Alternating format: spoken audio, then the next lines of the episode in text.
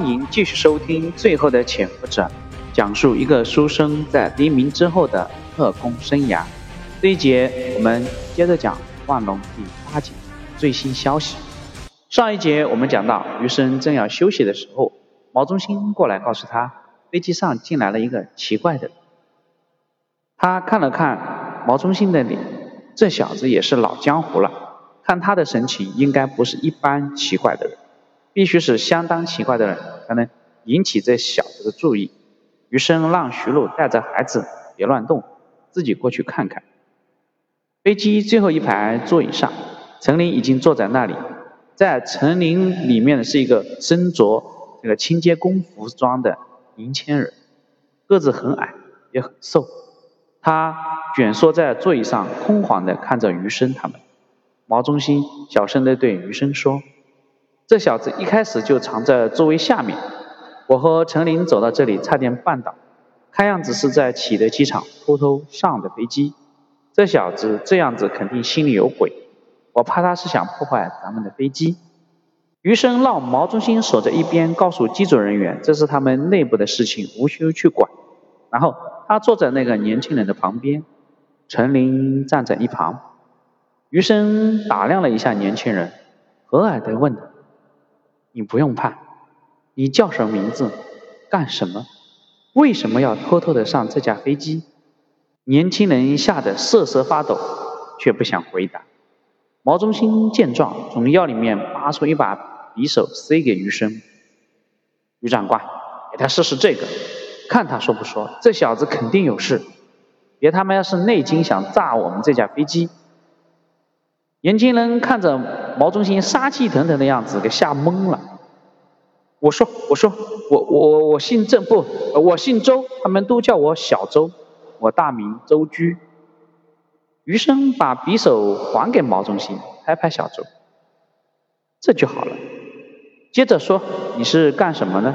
为什么偷偷的跑到这个飞机上了？”小周胆怯的回：“我是启德机场的清洁工。”负责飞机内部卫生的，我是想去台湾。想到这个回答，余生心里一惊，他一把抓住小周的胳膊：“你为什么要去台湾？是不是在香港做了不好的事情，有人杀你？”小周害怕了，他一边躲闪一边求饶：“放开我吧，饶了我吧！我父亲被他们带去台湾了。”我得去找我父亲。余生把手松开，知道自己心太急了。他们是谁？为什么他们要带走你的父亲？小周怯生生地看着余生。他们一个姓赵，一个姓陈，是台湾来的国民党特务。他们让我把一个东西塞到印度飞机上，事成之后给我五十万港币。不做事或者出卖他们，我父亲的命就没了。我不能不做了。余生的脑袋轰的一声，千算万算，居然还是算准。现在这个小周胆敢混上这架飞机去台湾，是不是意味着他已经得手了？余生几乎用颤抖的声音继续逼问小周：“给你的东西那是什么东西？你放哪架飞机上了？”放哪了？逼上华山，小周不得不说了，是一个做成牙膏一样的东西，但不是牙膏。姓赵的说那叫 TNT，我放到印度那家什么公主号上去了，是塞到飞机的翅膀里。五雷轰顶的消息让余生眼睛一阵发黑，他努力的控制着自己，我不相信。我看那架飞机周围全是军军警，你怎么上去？小周颇为自卑的回答：“我在机场当打扫，平常没人把我当一回事。这架飞机就停一个小时，军警和航空经理都围着，但是打扫这个角色还是我们来干。我个子小，没人注意我。那个印度经理看了我一眼，就没再管我。”我就趁机把那个牙膏塞了进去。姓赵的告诉我，最好的是放在飞机翅膀那里。余生松开小周，身上一阵阵发冷。他看着旁边的陈琳，陈琳的眼色也白了。毛中心在旁边不明距离，那就好，只要不是炸我们这家就行了。小周快哭出来说道：“我都说了，你们不会把我送回去吧？我不想回去，我得见我的父亲。”余生怀着复杂的心情，看着这个可怜的人，他可怜吗？可恨吗？一个卑微弱小的可怜人，居然会做出这么大的事情。一个大国的总理，一个大国的外交部长，就这样葬送在这个人手里。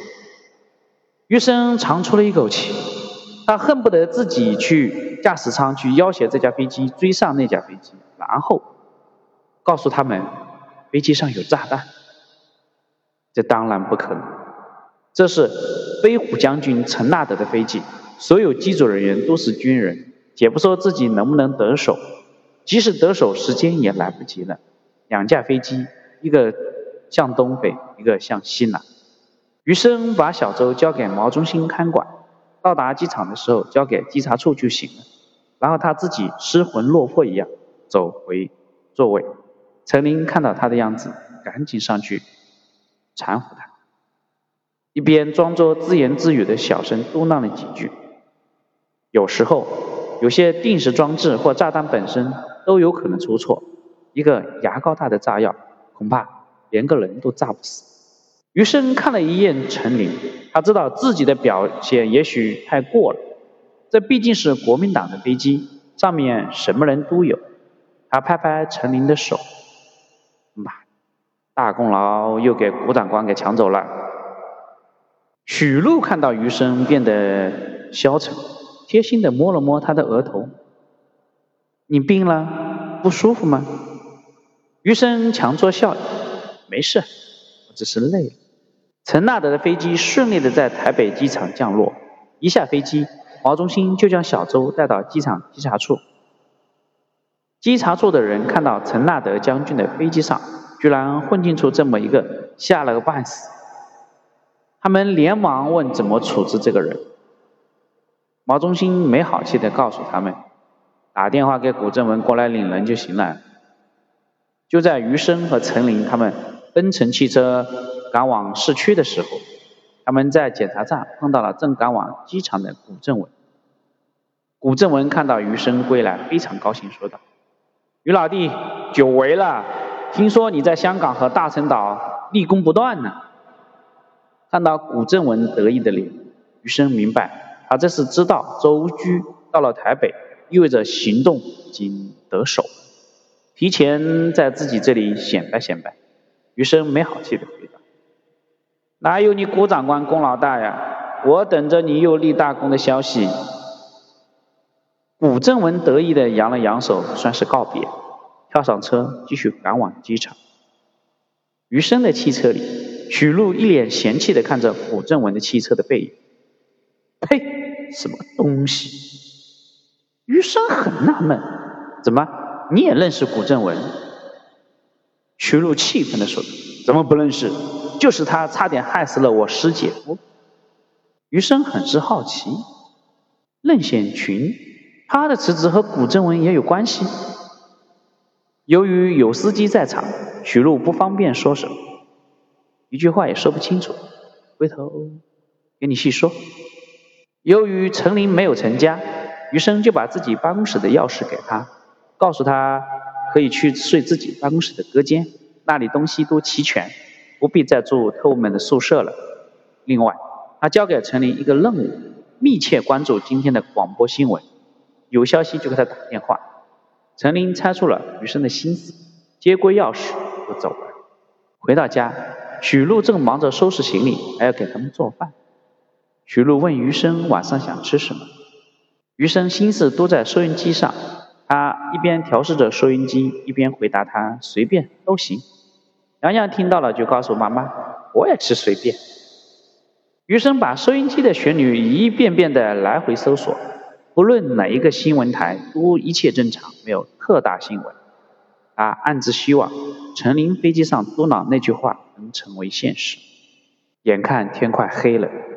余生心情放松了许多，他继续转着收音机的旋律，忽然，台北中央新闻台插播了一条新闻：本台最新消息，本台最新消息。听到这个，余生的心到嗓子眼。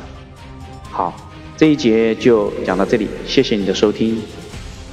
新闻台最新消息是什么消息呢？请接着往下收听。